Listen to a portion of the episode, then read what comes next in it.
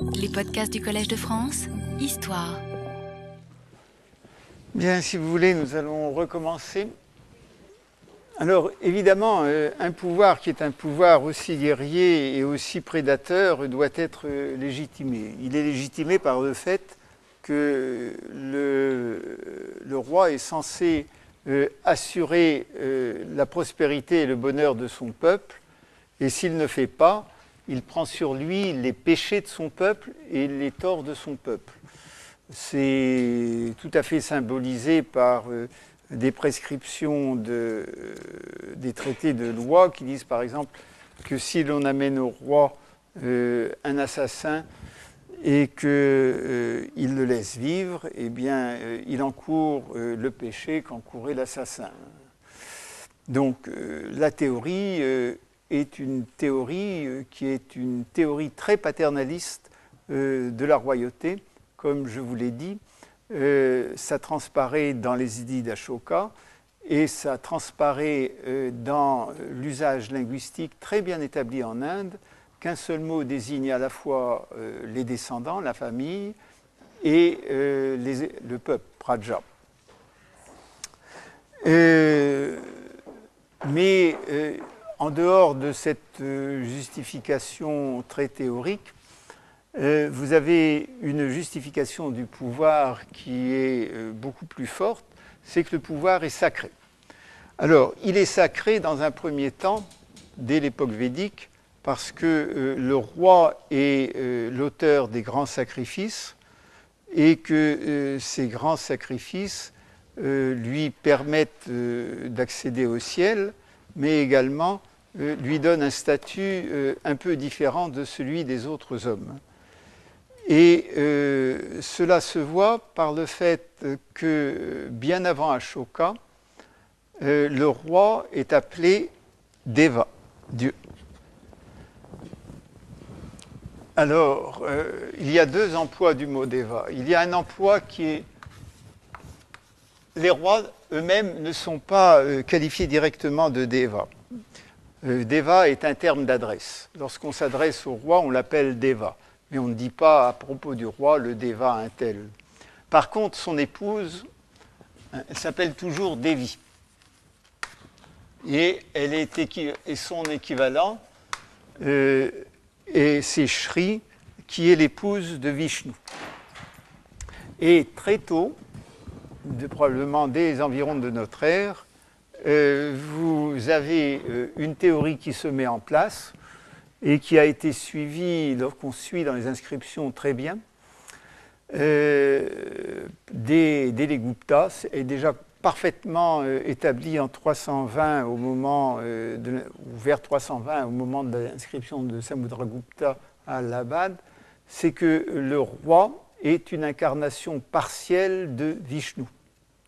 Et que donc son épouse Shri et, euh, joue, je ne dirais pas que c'est une, incarnation euh, de l'épouse de Vishnu, mais elle joue vis-à-vis de lui euh, le même rôle que Lakshmi joue vis-à-vis de Vishnu. Alors ça se voit très bien dans l'inscription de Samudragupta, lorsqu'on le sait. Euh, ça se voit, euh, c'est théorisé euh, dans le Ramayana et dans le Mahabharata. Et effectivement, c'est théorisé à cette époque-là ou un peu avant, au moment où se met en place le système des avatars de Vishnu, c'est-à-dire des incarnations partielles où Vishnu prend une forme humaine ou une forme animale ou une forme monstrueuse pour sauver la terre. Hein. Et le roi lui-même est toujours une incarnation partielle de Vishnu en tant qu'il sauve euh, la terre. Ça se voit très bien dans le Ramayana, bien entendu, qui est le texte de base pour ça, puisque Rama est un, avatar de Vishnu. Ça se euh, discerne un peu moins euh, dans le Mahabharata, mais ça se voit quand même, et ça se voit très bien dans les inscriptions. Et ceci dit, ceci, hein, même lorsque le roi a pour divinité favorite ou divinité familiale une autre divinité que Vishnu, même lorsque le roi est bouddhiste.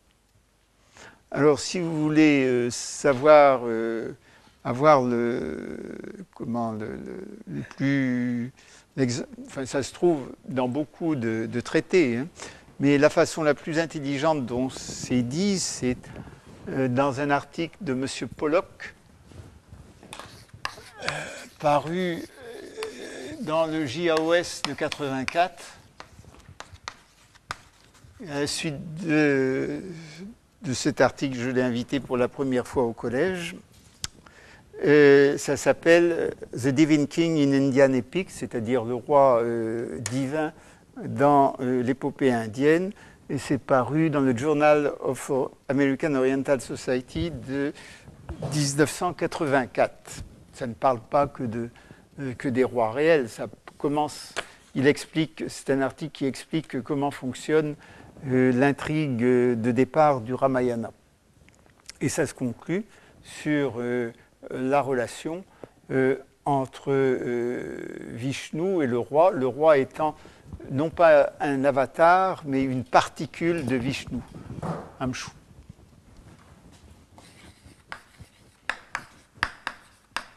Et euh, son mariage avec Sri Lakshmi, euh, qui, est la, qui est donc est, une part très très importante euh, de, de l'idéologie royale et qui explique, à mon avis, une partie de la titulature Gupta.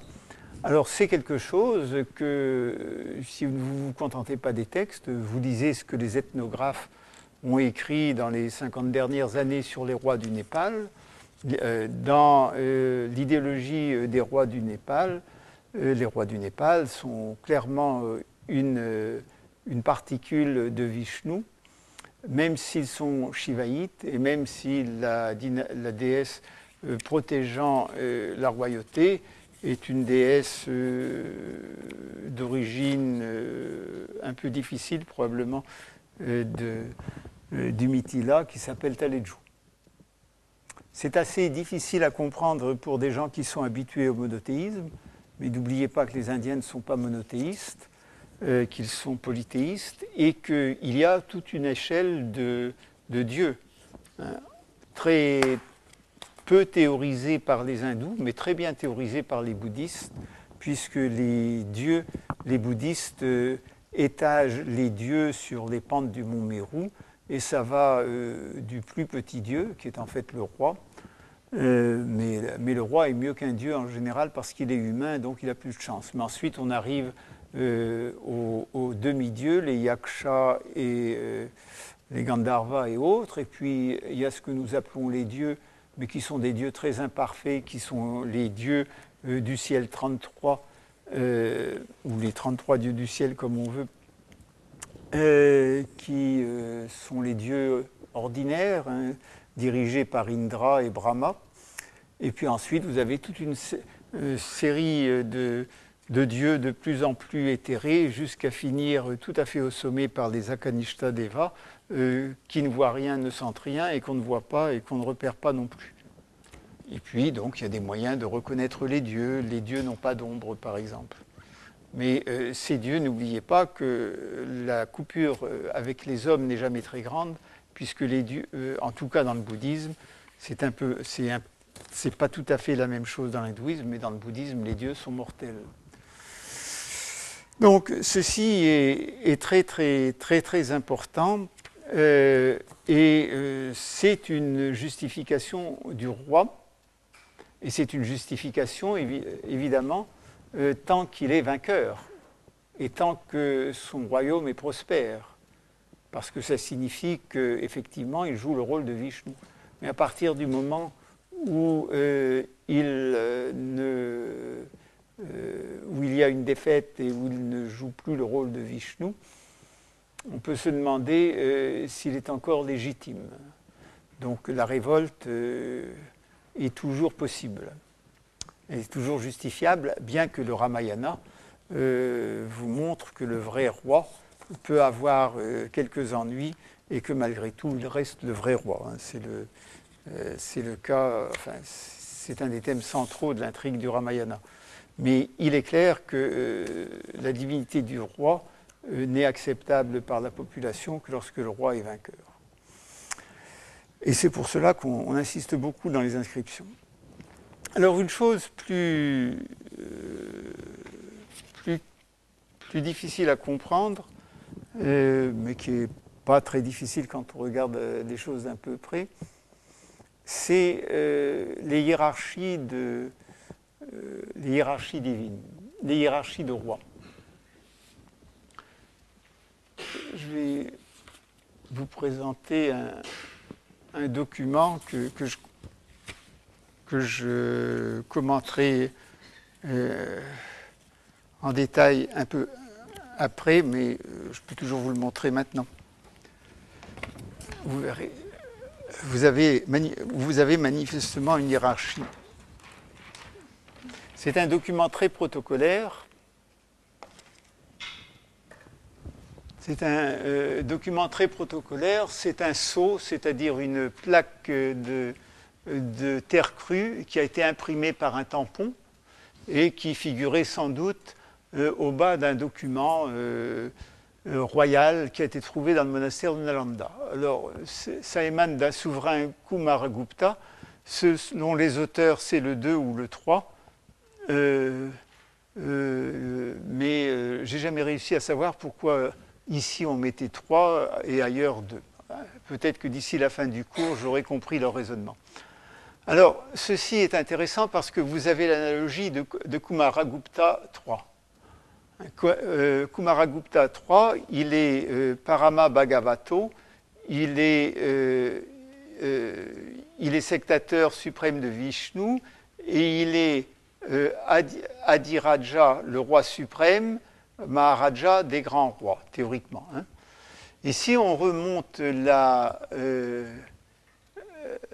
la généalogie, on voit que son ancêtre, il est simplement Maharaja, que l'ancêtre suivant est également Maharaja, mais que euh, à partir d'un certain moment, vous avez Samadragupta, il devient, et Maharaja Adiraja, euh, comme ici, c'est-à-dire roi suprême des grands rois. Et puis, euh, si l'on continue, on a un autre titre, Parama Bhagavato, si on pourrait traduire Vishnuite suprême, et toujours grand euh, roi suprême des grands rois. On continue.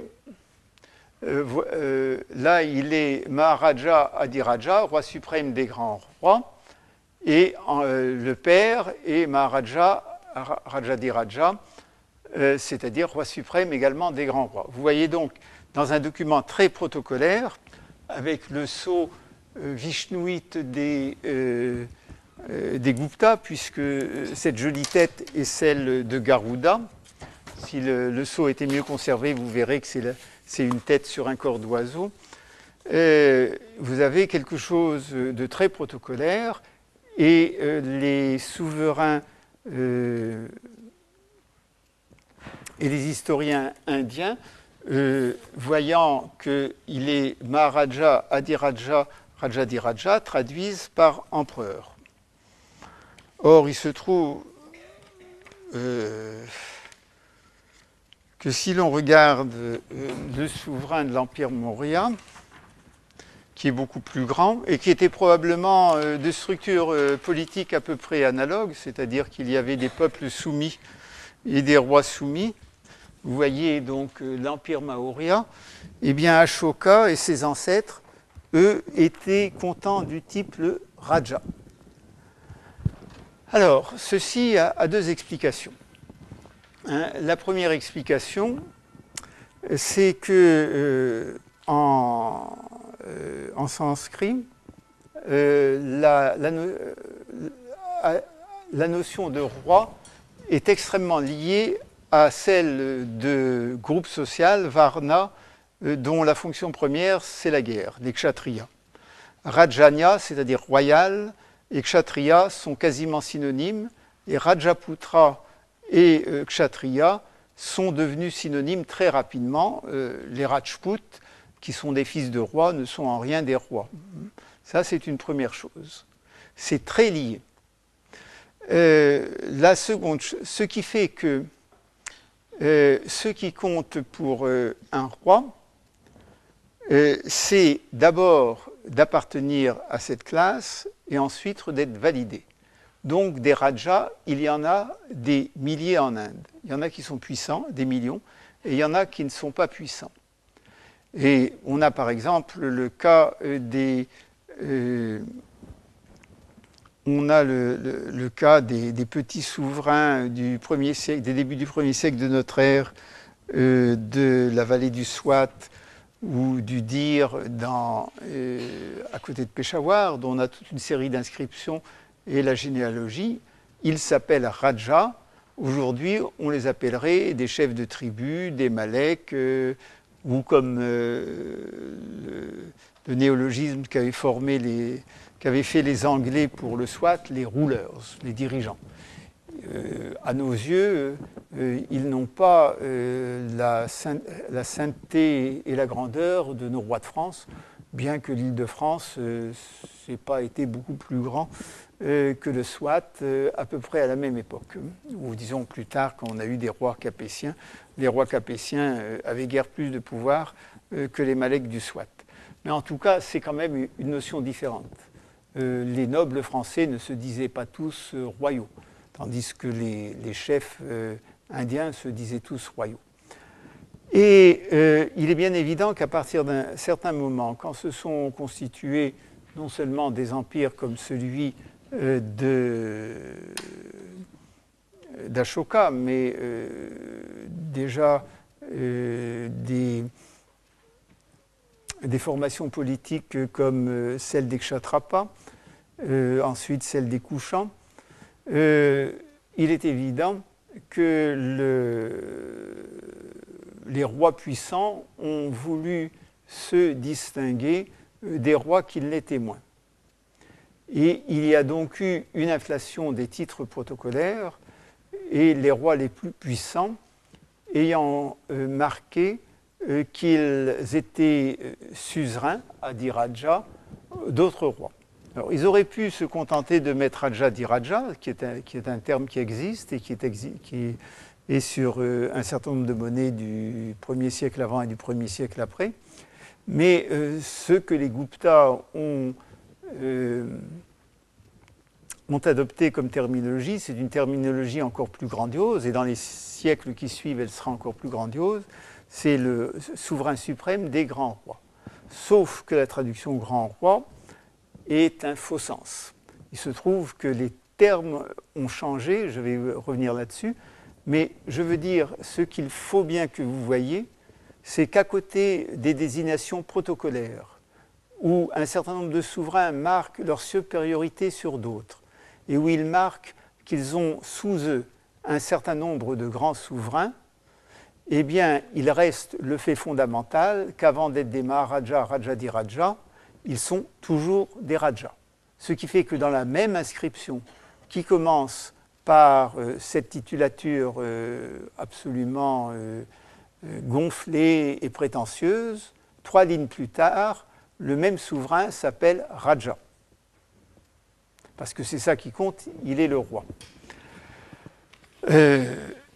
Euh, la deuxième chose dont il faut se souvenir, c'est qu'effectivement, nous sommes euh, euh, non pas dans un pays comme la France ou l'Angleterre, mais nous sommes dans un sous-continent avec des distances énormes.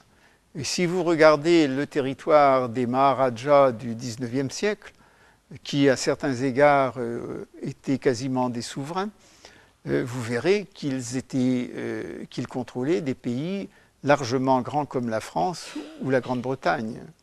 Euh, le, Rajasthan, le Madhya Pradesh, et à côté, il y en avait des tout petits, comme le Raja de Patiala, ça c'est autre chose.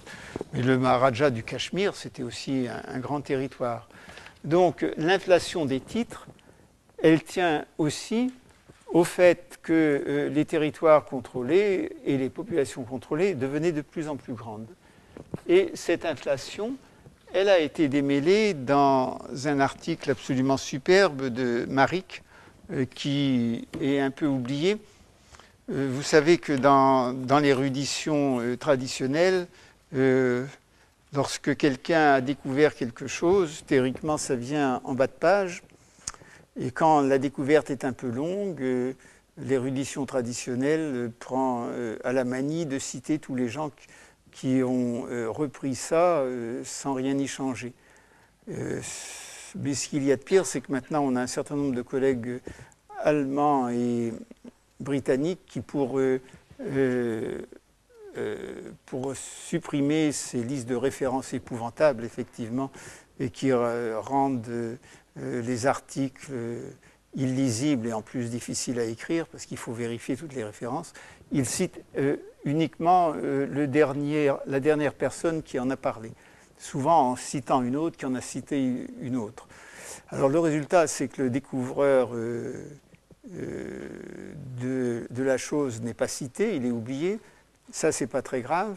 Le résultat le plus embêtant, c'est que lorsque l'on n'accepte pas cette découverte, eh bien, euh, on se contente de citer quelqu'un qui a dit qu'il ne l'acceptait pas et qui n'a pas non plus été capable euh, de dire qu'elle était fausse. Et ça suffit, et ça suffit, on considère que qu'il n'y a pas besoin de traiter du problème. J'ai encore une collègue américaine qui m'a dit ça il y a peu de temps, ça m'a un peu surpris. Euh, la découverte, elle a été faite par un, jeune savant qui est mort très très jeune, qui, s'appelait André Maric, qui était un petit génie et qui a publié le premier l'inscription de, de Surkotal euh, euh, qu'il appelait de Kanishka et qui est en fait d'Uvishka. Alors il n'a pas déchiffré l'inscription, mais il a il a jeté les bases pour que les autres la déchiffrent, et l'article qu'il a écrit est d'une très très grande intelligence.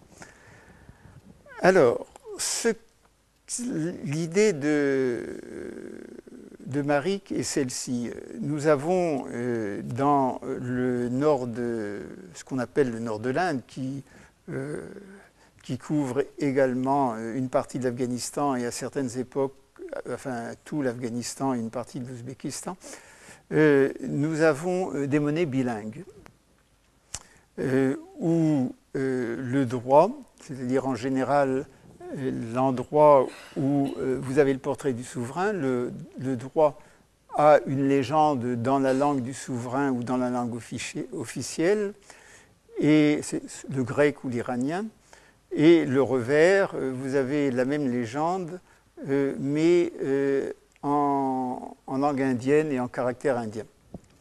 Ces monnaies, elles sont connues depuis très longtemps, et c'est en partie grâce à ces monnaies bilingues que Princep a pu déchiffrer les écritures indiennes.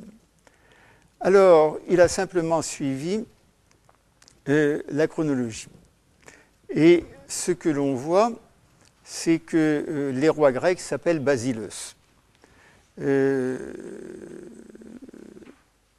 Basileus, euh, c'est un, titre qu'on traduit par roi. Hein. Il existe euh, depuis euh, Homère, mais il se trouve que dans les, les, le sens de Basileus, en principe, c'est grand roi. C'est le, le, terme que, qui est souvent traduit ainsi. Vous avez le Basileus grec et il s'applique à l'empereur Achéménide, à Darius, que les Européens ne veulent pas appeler roi. Et donc, quand vous avez Basileus s'appliquant euh, à Darius dans un texte grec, euh, c'est traduit par grand roi. Ça vous indique la, valeur du, euh, la valeur du terme et les souverains du grec du IIe siècle avant notre ère, les successeurs d'Alexandre, Alexandre lui-même qui était un Basileus, ce n'étaient pas des petits souverains, c'était de très très grands souverains. Donc, euh, lorsque le premier euh, souverain a frappé euh, des monnaies en, bilingue, probablement hein, Démétrios II, pour, d'après Marie, ça a changé depuis, mais ça n'a pas beaucoup d'importance. Vous avez une légende grecque où vous avez Basileos, et euh, dans la légende indienne, vous avez Rajasya. Vous avez donc l'équivalence euh, absolument euh, mot pour mot, Basileus égale Rajan. La monnaie suivante, qui est une, celle du roi Eucratide. Et Eucratide, pour une raison qu'on ne connaît pas, euh, a ajouté le nom Mégas devant Basileus. Donc il est Mégas, euh, Mégalou, Basileos, Eucratidou. Donc on ajoute le mot grand. Dans la légende indienne, arrive de la même façon Maharaja pour euh, Maharaja et Vukratitasa, du grand roi. Et puis, euh, vous avez un changement quand, euh, sous Démétrios Aniketos, la légende devient, chez les Grecs, Basileos Aniketou Démétriou, littéralement du roi invaincu Démétrios, et c'est traduit par Maharaja Aparajitasa euh, Démétriasa, du grand roi invaincu Démétrios. Alors, ceci est commenté de la façon suivante par Marik. Basile, c'est donc cette fois l'équivalent de Maharaja. En d'autres termes, un roi dont la titulature grecque ne comporte pas l'épithète de grand semble ne pas accepter de passer aux yeux des Indiens pour appartenir à une classe inférieure de celle de son rival et s'intitule Maharaja au lieu de Raja. Moi, je ne dirais pas ça de la même façon. Je dirais que euh, entre les premières bilingues et euh, les bilingues de Démétrios dit d'eux, euh, il s'est passé quelque chose, c'est que les Grecs se sont étaient implantés en Inde et qu'ils ont découvert le système indien.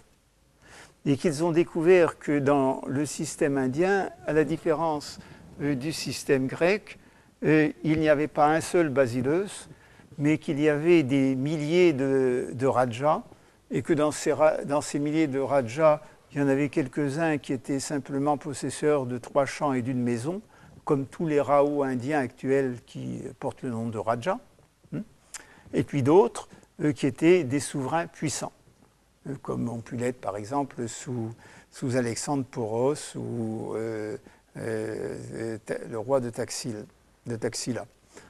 Et que donc la, la chancellerie iranienne a voulu traduire cela en considérant que l'équivalent de Basileus, ça n'était pas Raja, ça n'était pas Rajput, si vous, ou Rao, si vous voulez utiliser des termes modernes, mais c'était quelque chose de plus grand, et ils ont repris le terme Maharaja.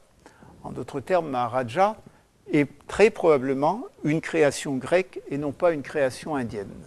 Et ceci est tout à fait clair quand on voit euh, les inscriptions euh, d'Ashoka, où Ashoka s'appelle simplement Raja, et toujours Raja et jamais Maharaja. Alors, euh, comme il dit ensuite, les chancelleries prennent l'habitude de remplacer mécaniquement Basileux. C'est lorsqu'on a une monnaie tardive d'Hippostrate, où lui aussi se livre à l'enflure euh, des, des, titres. Hippostrate s'appelle Basileus Megas Soter, donc la monnaie c'est Basileos Megalus Soteros Hippostratou, du grand roi sauveur Soter. Eh bien, l'équivalence est mécanique. Vous avez Basileos, qui est traduit par Maharaja, et puisqu'il y a Megalou, euh, c'est traduit plus loin par Mahamtasa. Et comme dit euh, euh Marie, de façon tout à fait, euh, tout à fait raisonnée, et qui n'a pas été, qui n'a été suivie par personne, mais tout à fait raison, à partir de ce moment-là, il ne convient donc de ne pas traduire Maharaja par grand roi, mais simplement par roi, parce que c'est ce que ça signifie. Alors, il se trouve qu'à ce moment-là arrivent en Inde euh, des souverains d'origine iranienne qui reprennent euh, une titulature euh, qui est la titulature iranienne. les empires iraniens étaient à peu près de la même structure que les empires indiens. Ce n'est pas étonnant, ils ont eu un passé commun. Et sous les grands rois, il y avait des rois fédérés et vassaux. Et le titre de, des empereurs, puisque c'est comme ça qu'on les appelle dans la littérature occidentale, des empereurs iraniens, c'était roi des rois, que, que, les derniers souverains iraniens ont repris, Shah Shah, qui se disait à l'époque Shao Shano Shao. Et vous avez donc cette titulature qui est reprise en grec par ces souverains iraniens, Basileos, Basileon, Megalou, Maou, ça doit être l'un des plus anciennes, et c'est traduit de façon euh, mécanique par Rajati Rajasa, Moasa, le grand roi des rois, euh, Moès. Alors là, il y a un, peu différent. Et ensuite, puisque euh, apparemment ils se sont un peu trompés puisqu'ils ont réemployé Raja au lieu de Maharaja, ça arrive sous Azès avec une légende Maharajasa, Rajati Rajasa, Mahatasa Ayasa. Alors là, on a exactement euh, la titulature qui va devenir euh, celle des Gupta, et où vous avez Maharaja qui est euh, le nom d'un grand souverain, quelqu'un, disons, qui est l'équivalent d'un duc, pour reprendre la terminologie française, et puis ce duc, il a vocation à devenir indépendant et à euh, il s'appellera toujours Maharaja, et il ne devient euh, suzerain que lorsqu'il est Maharaja des Maharajas, ou comme euh, dit dans la titulature des Gupta, Maharaja, Maharaja Adiraja, souverain suprême des Maharajas. Et c'est la titulature que l'on a vers les Gupta qui va enfler, on rajoute d'autres épithètes, mais ça reste fixé comme cela tous les kshatriyas ont vocation à être raja et à s'appeler ainsi. Ils s'appellent Rajput ou Rao. Tous les rois, ce qui compte, c'est leur essence royale, c'est donc le mot raja. Et puis, il y a une gradation dans les rois, mais le premier euh, grade important, c'est Maharaja. Et au-dessus, et ce Maharaja peut être soit indépendant, soit inclus euh, dans un système euh, de vassalité et de suzeraineté. Et ce qui est très curieux, euh, c'est que très probablement, euh, l'origine de cette inflation euh, de titres, elle se trouve dans les usages des chancelleries indo-grecques d'abord et Kushan ensuite. Ce n'est pas un usage indien. Les Indiens l'ont récupéré, évidemment. Et si je vous remontre pour la beauté du document, le, document qui prouve à combien, euh, combien les Gupta, euh, à l'origine, devaient au couchant, qui est simplement la, la, comparaison d'une monnaie tardive que je n'ai pas trop cherché à identifier. Euh, ce qui m'intéressait, c'était surtout l'image et d'une monnaie de Samudra Gupta. Et vous voyez que la symbolique royale de Samudra Gupta, la position et tout, est exactement celle des couchants euh, ici, vous n'avez pas les titres, vous avez simplement Samudra Gupta.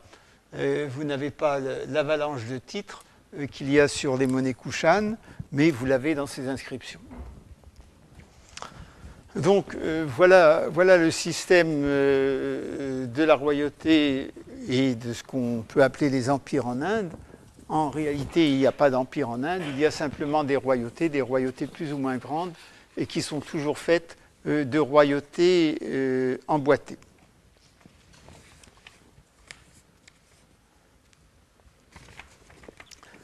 Alors, pour revenir au, Gupta, vous avez. Euh, il faut voir les sources que, l'on va utiliser. si vous regardez la littérature indienne que,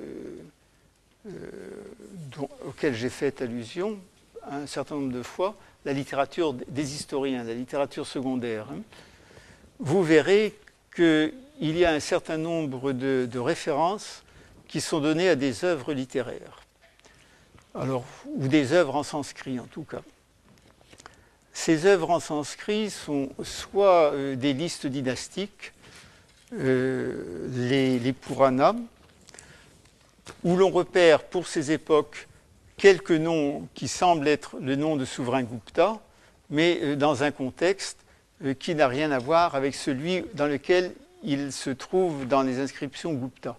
C'est-à-dire que la succession des rois n'est pas du tout celle que l'on a euh, dans que l'on a dans les documents officiels comme le sceau que je vous ai montré. Et ces documents, il y a un, deuxième type de, sources qui sont les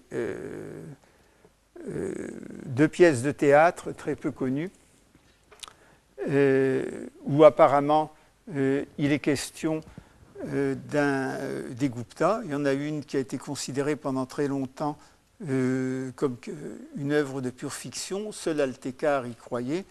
Et puis finalement, on a trouvé une monnaie du souverain qui était nommée dans cette pièce de théâtre. il semble que cette pièce de théâtre, sur laquelle je reviendrai, raconte un épisode réel de l'accession au pouvoir de Chandragupta II.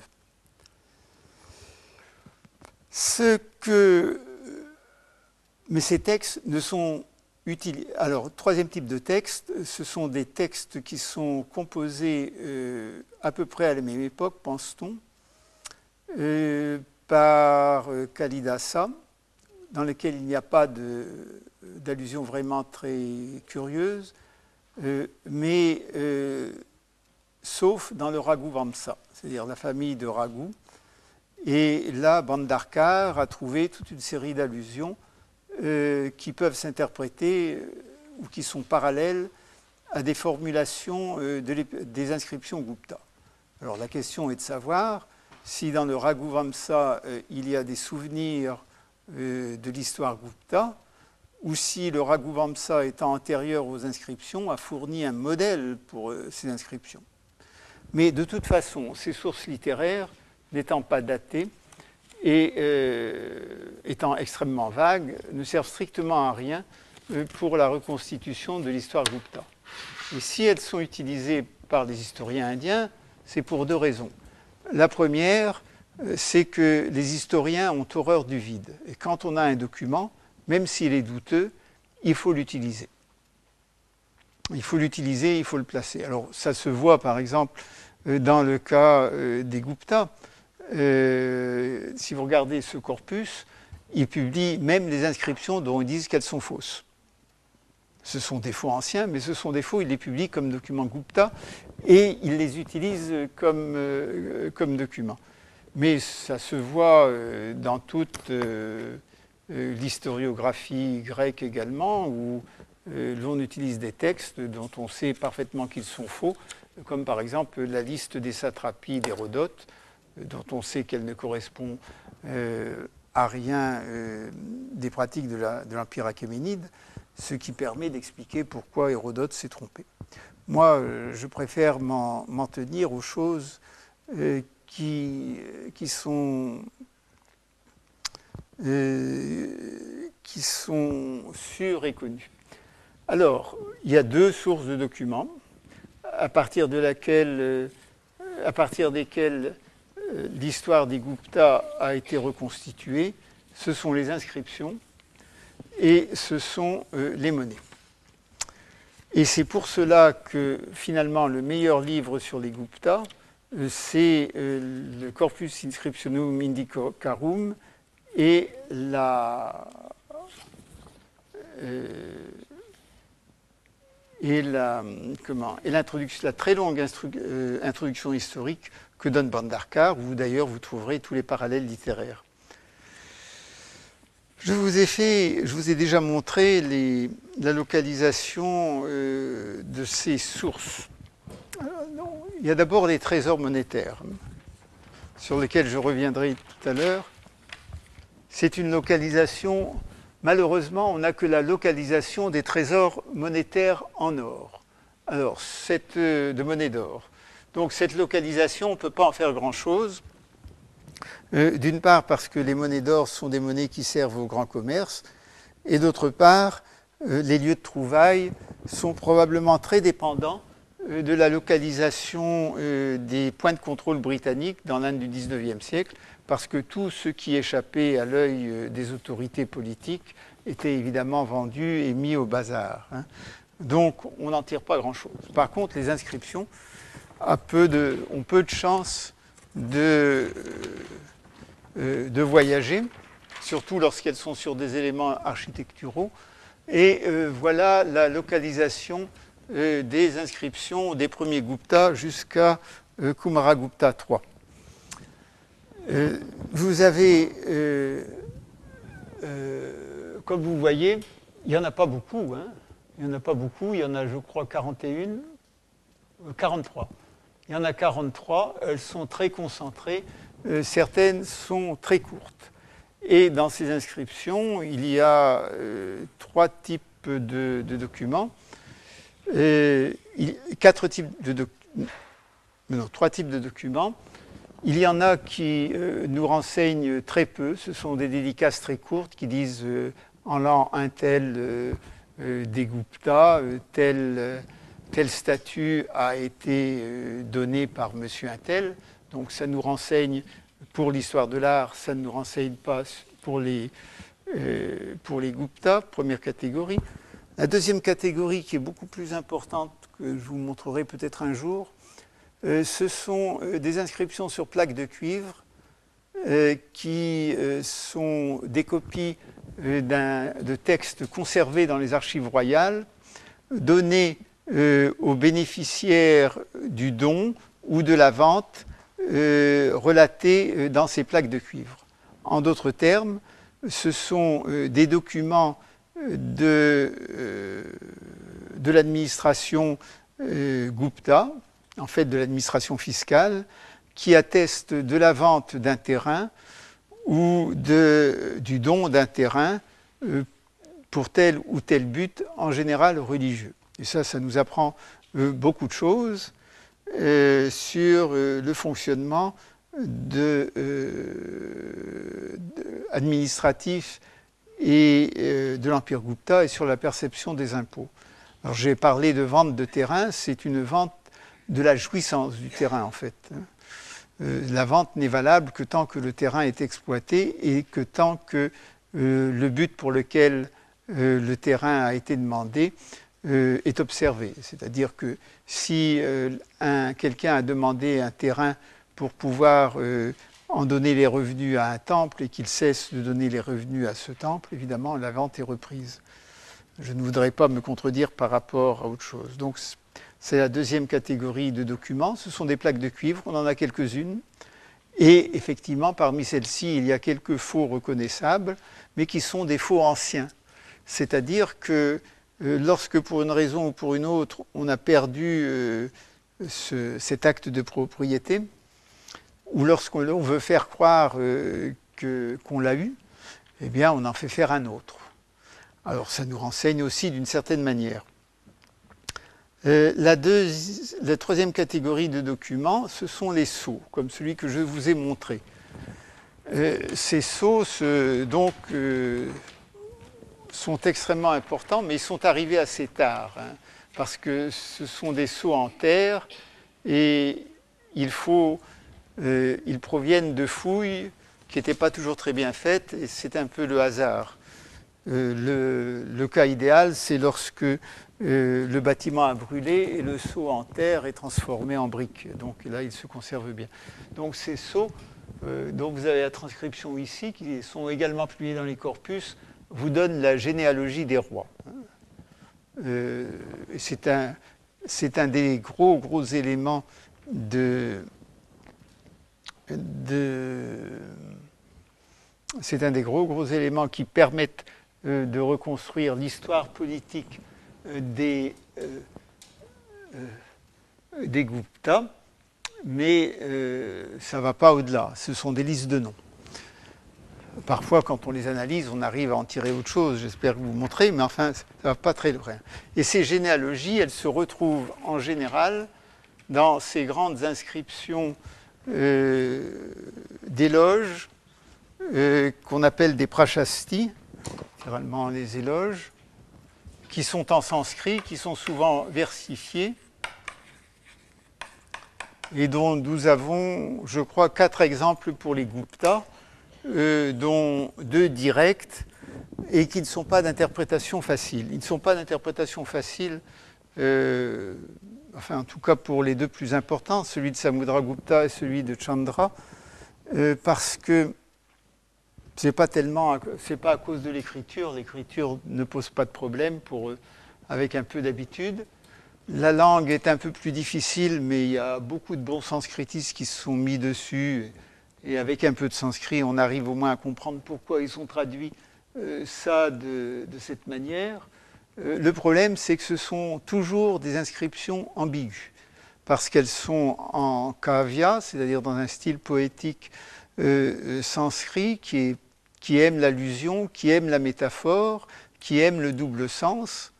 Et le but même de l'inscription est tellement ambigu qu'on ne sait pas si le souverain auquel il fait allusion est vivant ou mort. Hein, cette grande inscription de Samudragupta est appelée posthume par Fleet et euh, selon Bandarkar, euh, euh, Samudragupta était encore vivant. Je crois qu'il a raison, mais c'est un autre problème. Et l'autre inscription, celle du grand souverain, Chandragupta, qui est attribuée au Chandragupta, qui se trouve sur la colonne de fer qui se trouve euh, maintenant au centre de la mosquée euh, qui est à Meraouli dans le sud de Delhi.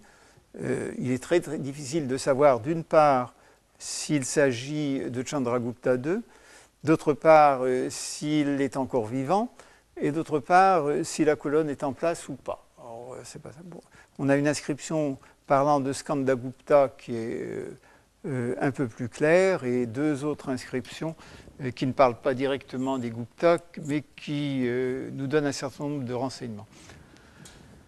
Alors, parmi euh, les renseignements importants, évidemment, ce sont les dates. Il y en a relativement peu, mais ce qui fait que dans la liste dynastique je, que je vous ai déjà présentée, il y a une certaine incertitude. Euh, mais l'incertitude porte sur une vingtaine d'années. En général, on a une date lorsqu'on a un document qui n'est pas une prachasti, les prachastis sont rarement datés, euh, mais qui est euh, un acte de vente, une plaque de cuivre, ou alors une donation de, statut. Et évidemment, cette date, c'est une date à l'intérieur d'un règne, et c'est par déduction, par comparaison de ces dates successives avec les généalogies que je vous ai montrées, euh, qu'on arrive à reconstituer la chronologie, il y a toujours euh, un certain nombre d'hésitations ou euh, de, de, vagues, parce qu'on n'a pas le début du règne et on n'a pas la fin du règne.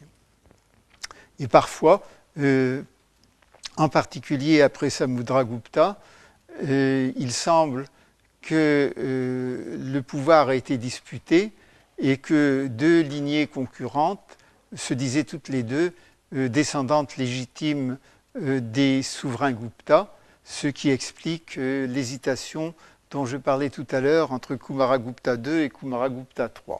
Donc vous avez un, premier type de renseignement, la chronologie et la succession des rois, qui ont surtout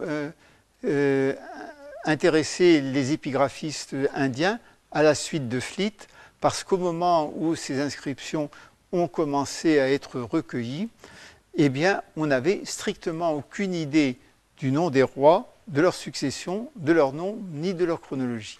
C'est pour cela que vous verrez dans le corpus de Fleet repris par Bandarkar, toutes les indications concernant les noms propres et concernant les dates sont en gras, ce qui signifie que euh, le, les autres indications euh, sont euh, secondaires. Ils n'ont pas tout à fait tort parce que la prachasti ou l'éloge royal est un genre très particulier. Si vous lisez une prachasti, vous dites que le souverain en question est un grand souverain, c'est un guerrier qui était à la tête de ses armées, et qui, euh, chargeait euh, lui-même à la tête de ses armées et s'enfonçait dans les rangs de ses ennemis qu'il abattait comme euh, un faucheur à bas le blé, qui tuait des, éléphants de guerre, qui, tuait qui était rouge du sang des chevaux abattus et dont les pleurs des veuves des guerriers qu'il avait tués lui servaient de musique. Euh, mais qu'en dehors des batailles, euh, c'était quelqu'un qui euh, protégeait son peuple, ça on ne le dit pas tellement, mais qui surtout protégeait les savants et protégeait les brahmanes. Il protégeait les savants en leur, leur assurant la, la, nourriture et en leur donnant de l'argent. Il protégeait les brahmanes, qui étaient souvent des savants aussi, en finançant un certain nombre de sacrifices. Et puis il régné conformément au texte de Dharma. Et euh, en particulier, euh, il se conformait au Dharma en ce qui concernait la guerre et sa fonction royale. Il avait conquis le monde et euh, ses chevaux avaient bu l'eau des quatre océans, comme disent les textes. Et de temps en temps, il avait annexé le pays et de temps en temps, il avait rétabli les rois euh, qu'il avait vaincus euh, sur leur trône, dans ce système d'emboîtement de pouvoir. Et puis, euh, les textes ajoutent qu'il était beau et souvent qu'il il dominait parfaitement la musique, la littérature, la poésie, que c'était un grand chanteur, un grand danseur, exactement comme Louis XIV était le meilleur danseur de son royaume, ce qui était vrai, paraît-il. seulement, ce qui permet effectivement euh, de faire chez certains historiens indiens, pas chez Majumdar par exemple, mais, et un peu moins chez Bandarkar, mais tout à fait chez Agraval, de ces souverains, euh, des euh, souverains idéaux. Et puis quand on regarde la liste des prachastis assez nombreuse, que tous les souverains un peu avant, il y en a très peu avant, la première date de 150 avant notre ère, mais surtout après, jusqu'au XIIe, XIIIe, XIVe siècle, on s'aperçoit qu'ils sont tous de grands guerriers, qu'ils se sont tous lancés à la tête de leurs soldats au plus fort de la mêlée, qu'ils ont tous, tué leurs ennemis, qu'ils ont tous euh, conquis le monde, y compris les tout petits souverains. Euh, euh, ça se dit de la façon suivante, ils ont vaincu leurs voisins immédiats et la terre entière.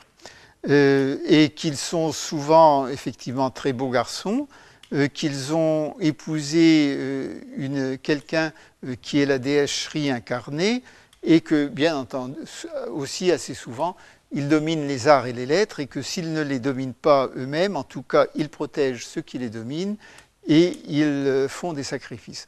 En d'autres termes, ce sont des textes de prestige qui n'ont avec la réalité qu'un rapport tout à fait minime. Et la meilleure preuve, c'est qu'ils sont écrits dans une langue que très peu de gens comprennent et très souvent placés dans des endroits où on ne peut pas les lire. Ils, ce sont des compositions poétiques qui ont été lues à la cour. Évidemment, le roi les a entendues, autrement il ne paierait pas euh, les gens qui euh, les ont faites, et qui sont ensuite affichées euh, dans euh, des endroits euh, symboliquement forts. Par exemple, celle-ci est, affichée à la jonction du Gange et de la Yamuna, bien qu'on vous dise qu'originellement elle était à Kaushambi.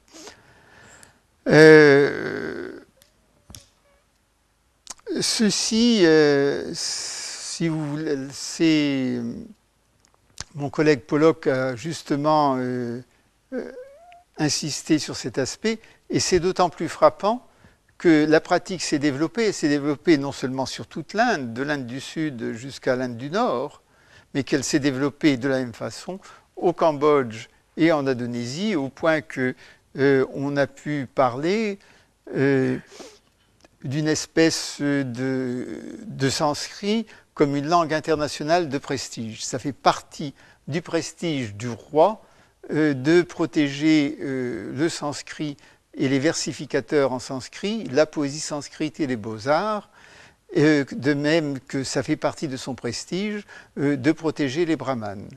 Et le témoin de cette protection accordée aux, aux sanscrits et aux littérateurs sanscrits sont ces grandes inscriptions qui magnifient le roi et qui, là où elles sont placées, prouve que le territoire est, euh, euh, est sous sa protection. Ce ne sont pas des textes destinés à être lus et ce ne sont pas des documents d'histoire. Ce qu'il y a d'histoire dans ces documents, c'est tout ce qui tout ce qui n'appartient pas au cliché. À partir du moment où là, on a un détail qui apparaît un peu plus précis, et surtout lorsqu'on a quelque chose qui est déviant par rapport à ce que l'on connaît des, normes hindoues, par exemple en matière d'héritage ou en matière de mariage, euh, on peut se dire que là, euh, il y a la trace d'un fait réel.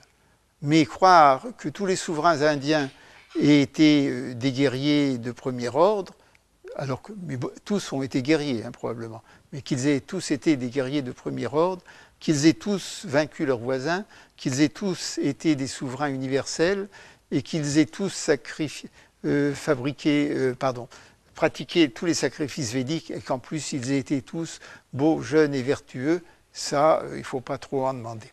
Hein ça fait partie des choses qu'on doit dire de tout roi, parce que euh, la flatterie est le meilleur moyen euh, d'en obtenir un peu d'argent. Et comme on dit ça de tout le monde, de toute façon, c'est plus une flatterie, euh, c'est une façon de parler.